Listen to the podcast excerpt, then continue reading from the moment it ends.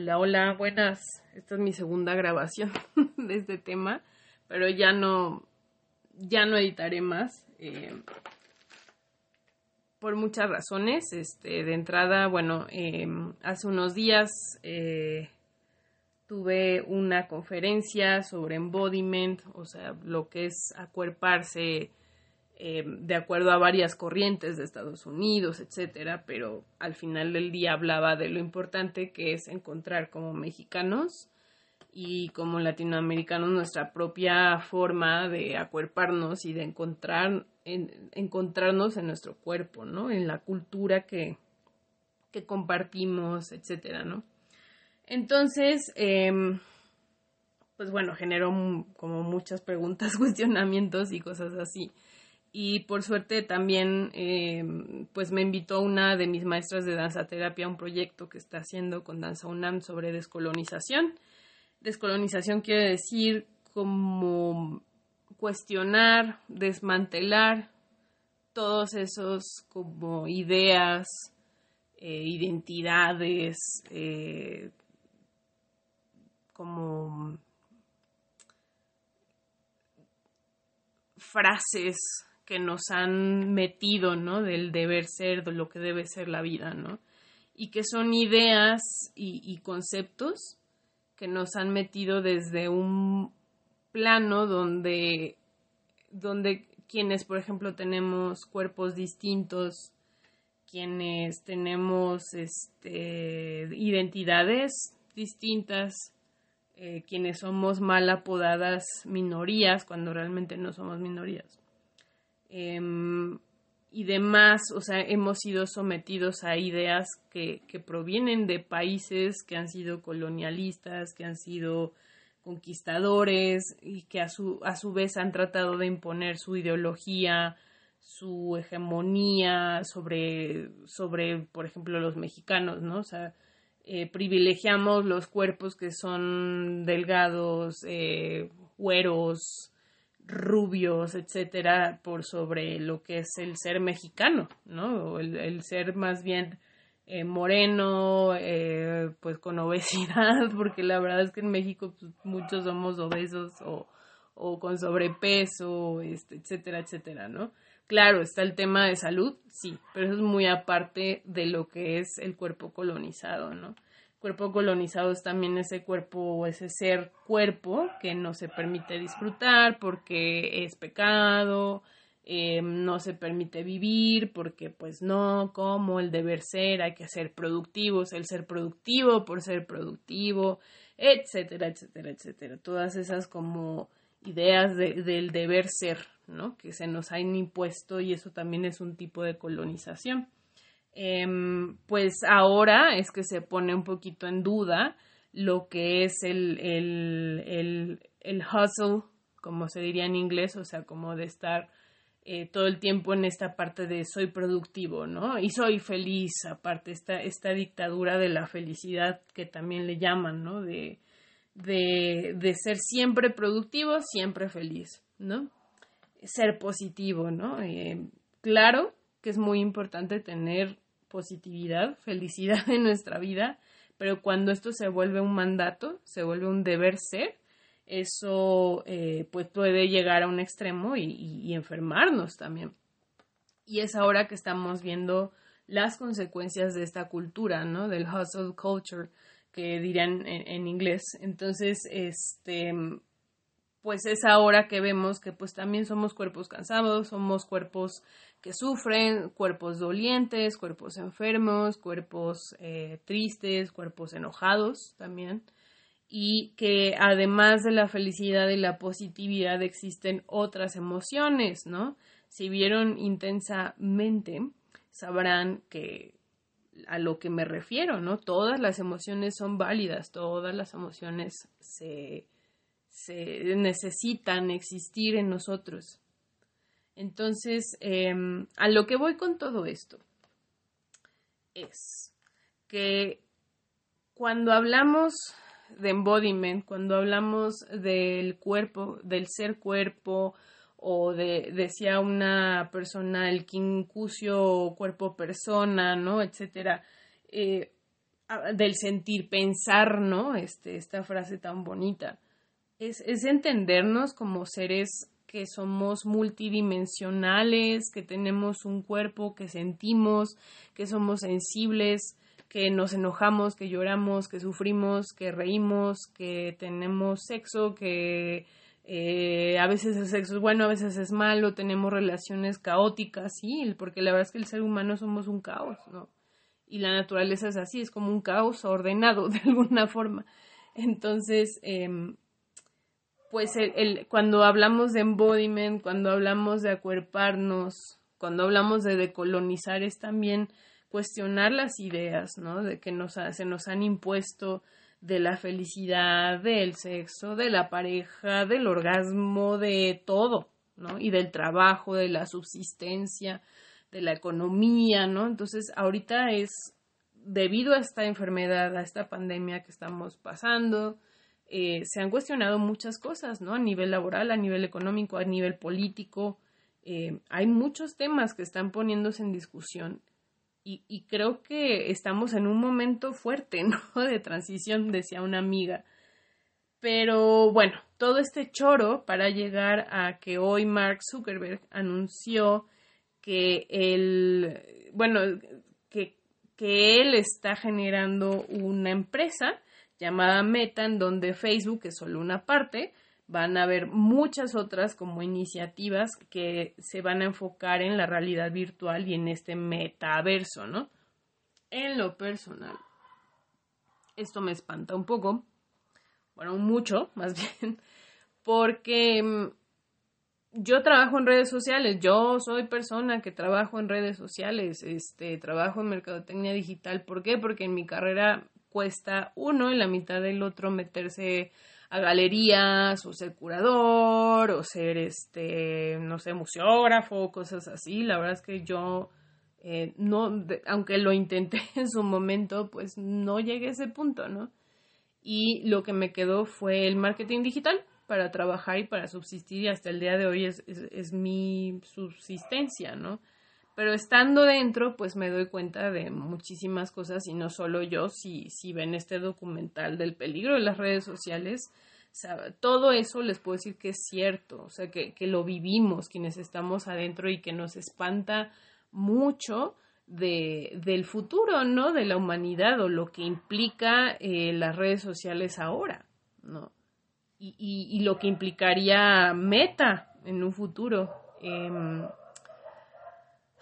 se, ha visto que el uso constante de redes sociales, el, estar, por ejemplo, en Instagram, eh, te genera demasiada comparación porque ves estas fotos perfectas, hechas, maravillosas en el atardecer de cuerpos atléticos, eh, caucásicos, etcétera. Hablamos de descolonización, vamos hacia eso, ¿no?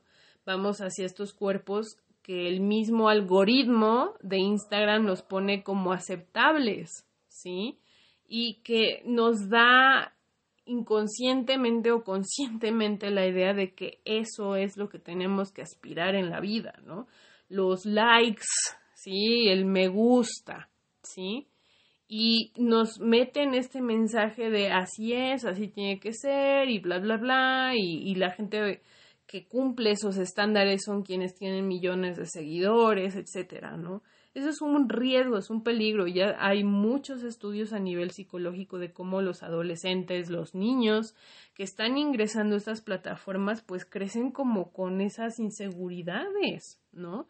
Encima de la hipersexualización del cuerpo, aunque, o sea, aunque a las mujeres se nos, no se nos deje enseñar nuestros pezones, pues, o sea, aún así hay una hipersexualización, ¿sí?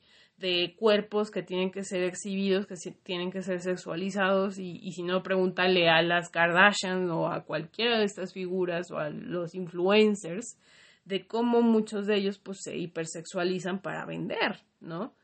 Em, luego Facebook pues sí se ha vuelto una plataforma o es una plataforma que ha fomentado eh, discursos de extrema derecha, eh, creo que tiene un rol muy importante en lo que es este pues fake news, desinformación, creíamos antes que, eh, que lo que necesitábamos para salir de la ignorancia era información, pero ahora creo que lo que necesitamos es pensamiento crítico, porque mucha de la información que nos llega a través de, sobre todo Facebook y, muchos medios digitales, que se han prestado a esta, eh, pues sí, como desinformación colectiva.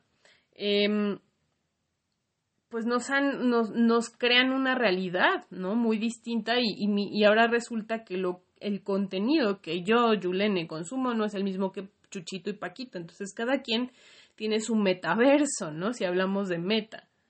Pero al final del día, ¿cómo nos vamos a entender si no tenemos un diálogo real, ¿no? Eh, las plataformas sociales nos han condicionado utilizando métodos de psicología cognitivo-conductual eh, a convivir con solo con ciertas personas, a limitar a otras, a no dialogar, sino discutir, ¿no? Sobre todo en Facebook. Este, muchas cosas que la verdad, pues, creo que a nivel comunidad nos han dañado mucho y nos siguen dañando, sí. Em, luego está Twitter, ¿no? Con sus hashtags y sus trending topics que, que son más políticos que otra cosa y, generan demasiadas peleas, los bots, que no, ni siquiera son personas, o sea, son, eh, pues sí, como, como botsitos programados para generar cierta discusión o, o mover la discusión o mover la atención hacia otras cosas. Entonces, la verdad es que nos, nos estamos confrontando a un fenómeno que, que yo no siento que sea más de conciliación, sino es una confrontación constante con el caos, ¿no? Que somos como sociedad, pero también con una realidad que está siendo manipulada todo el tiempo con la información que consumimos. Y sé que esto suena muy complejo y muy pesado, pero este pero yo, yo quiero contextualizarlo y, y, hablarlo como, como, ¿por qué, no? ¿Por qué defiendo tanto el cuerpo, defiendo tanto ser cuerpos? ¿O por qué hablo tanto de eso, no? La verdad es que yo en, en este, en, en, en mi forma de vida, como que yo, por ejemplo, yo tengo problemas de ansiedad y se ha comprobado que el uso constante de estas plataformas genera mucha ansiedad. ¿Por qué? Porque está siendo bombardeado, tu sistema nervioso está siendo bombardeado de muchísima información, de cosas que como seres humanos no estamos diseñados para aguantar, ¿no? Em, encima pues está esta cuestión existencial de los temas que tenemos a nivel político, a nivel económico, a nivel social, a nivel espiritual, a nivel, o sea, muchas crisis, ¿no? En este posmodernismo. Entonces, em, pues somos una sociedad fatigada, una sociedad ya cansada, ¿no? Una sociedad que aunque se le ha impuesto ser feliz y estar siempre trabajando y siendo útil al, pues sí, al capitalismo, eh, pues somos seres que nos cansamos, somos seres que nos entristecemos, somos seres que merecemos sentir también, que se nos olvida que realmente fuimos diseñados para eso. Sí, tenemos raciocinio, sí, tenemos uso de herramientas, sí, tenemos muchísimas cosas, pero también cuando se nos olvida vivir, cuando se nos olvida ser, ahí hay un problema. Y eso ya lo dicen muchas filosofías orientales, entre ellas el budismo, ¿no? De, de, de cómo es importante pues estar presente. Y si de por sí es complicado con nuestra mente de chango, como dirían por ahí, pues ahora con tecnología y con mil distractores, híjole, lo veo muy complicado. Y creo que la forma más directa que he encontrado de recordarme que estoy viva, de recordarme que estoy aquí, independientemente de lo difícil que puede ser existir, porque claro que existir es súper difícil, claro que existir duele, ¿no? Claro que existir conlleva un grado de sufrimiento, como diría el Buda. Pero existimos, estamos, somos, ¿no? Y estamos viviendo y, y eso es un regalo.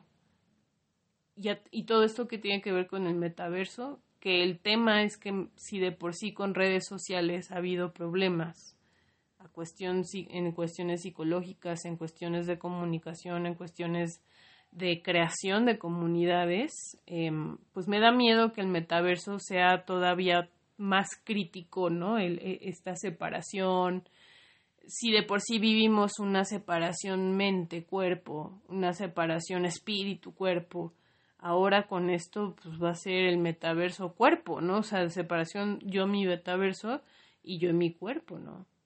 Y entiendo que, que todos al final tenemos nuestras propias realidades y nuestras formas de crearnos y de construir, pero pues, híjole, pues es que eso ya, ya ni es real, ¿no? Bueno, es real a nivel mental, pero creo que es una desconexión fuerte, ¿no? Con, con el aquí y el ahora, con, con la vida en sí, ¿no? Con el cuerpo que somos, el ser sintiente que somos, ¿no? Em, y eso es complicado. Y yo no sé a futuro qué, qué consecuencias vaya a traer eso. Puede ser que evolucionemos y nos adaptemos perfectamente a ser una especie de cyborgs, porque eso es lo que se ha planteado en corrientes artísticas y filosóficas como el transhumanismo, ¿no? que es el ser más allá de un humano. Y lo planteaban muchas películas, muchas obras de ciencia ficción, el robot, la inteligencia artificial. Entonces, em, yo quiero creer y quiero pensar que, que así como hay un meta, va a haber otras propuestas más amorosas al, al, medio ambiente, al ser humano. A mí la verdad, por ejemplo, como persona no me interesa estar en meta, me interesa eh, tener este, derechos laborales, ¿no? Me interesa tener una jubilación, me interesa que podamos encontrar soluciones a esta pandemia y además enfermedades, este, me interesa eh, mi desarrollo psicoemocional, ¿no? Me interesa que, que, en política pues podamos liberarnos de discursos que ya no. Me interesa que haya más igualdad, ¿no? Me interesa que haya menos violencia, o sea, cosas así. Pero yo no sé cómo el metaverso me va a ayudar para eso, ¿no? Nos va a ayudar. Entonces creo que hay problemas más, más fuertes, ¿no? Y si me voy a la teoría, pues ya eh, un maestro de cibernética me presentó a Marshall McLuhan, que es un teórico justamente que critica el uso de la tecnología, ¿no? La tecnología es, más bien un entretenimiento para todos y, es, y el entretenimiento es una forma de, dormirnos para no sentir el, dolor que genera el avance tecnológico, porque estamos dando saltos cuánticos de evolución y eso en la naturaleza toma miles de millones de años. En este caso nos está tomando un siglo, dos siglos. Entonces el cerebro, el sistema nervioso tienen que adaptarse a, estos grandes saltos y, y no sé hasta qué grado, ¿no? Estamos construidos para esto. Y es preocupante, ¿no? No, no creo en ser un alguien completamente despegado de la tecnología, pero sí creo que la tecnología tiene que ser usada sabiamente y tiene que ser usada em, para favorecer eh, la, comunión con la naturaleza, la comunión con el medio ambiente, la comunión con la comunidad, con los otros seres vivos, eh, con el equilibrio que, que, deberíamos de tener como seres, ¿no? Y, no solo el el privilegiar el consumir, el, crear capital, el, el, no sé, o sea, dominar la naturaleza, cosas así. La verdad es que esos discursos justamente en, en lo que es descolonización, pues es, es cuestionar esos discursos, es cuestionar hacia dónde va esta tecnología que puede ser incluso hasta racista, hasta mm, genocida, ¿no? Pero bueno, pues son, es una discusión muy profunda, muy complicada. Em, espero no haberlos mareado con todo esto. Ahora que estamos eh, hablando del ser cuerpo, pues los invito, las invito, les invito em, a que traten de conectar ahorita con, por ejemplo, con el lugar donde están, observen el espacio, eh, la luz del sol o si están en la noche, pues este, la luz de las lámparas, las dimensiones de donde se encuentran en este momento. el peso de su cuerpo. Traten de sentir cómo cae hacia el asiento o si están parados, pues el peso de su cuerpo cayendo sobre la planta de sus pies. Y em, observar, escuchar los sonidos, escuchar mi voz y que aunque estamos eh, separados en espacio-tiempo, aquí estamos, ¿no? También. Em, diría mi maestro Tenzin Wangyal que, que sientas el apoyo, ¿no? Imagina las personas, además de mí, que están escuchando esto y siente eh, la conexión conmigo, con estas personas, la comunidad que somos y trata de sentir, por ejemplo, tu saliva, siente tu respiración, así como está, normal, no trates de ajustarla, simplemente date cuenta. Hmm. Puedes usar tu exhalación o, tu voz para liberar algo que esté ahí. Y bueno, pues nos vemos próximamente. Espero que estén bien. Cuídense mucho y gracias por escucharme.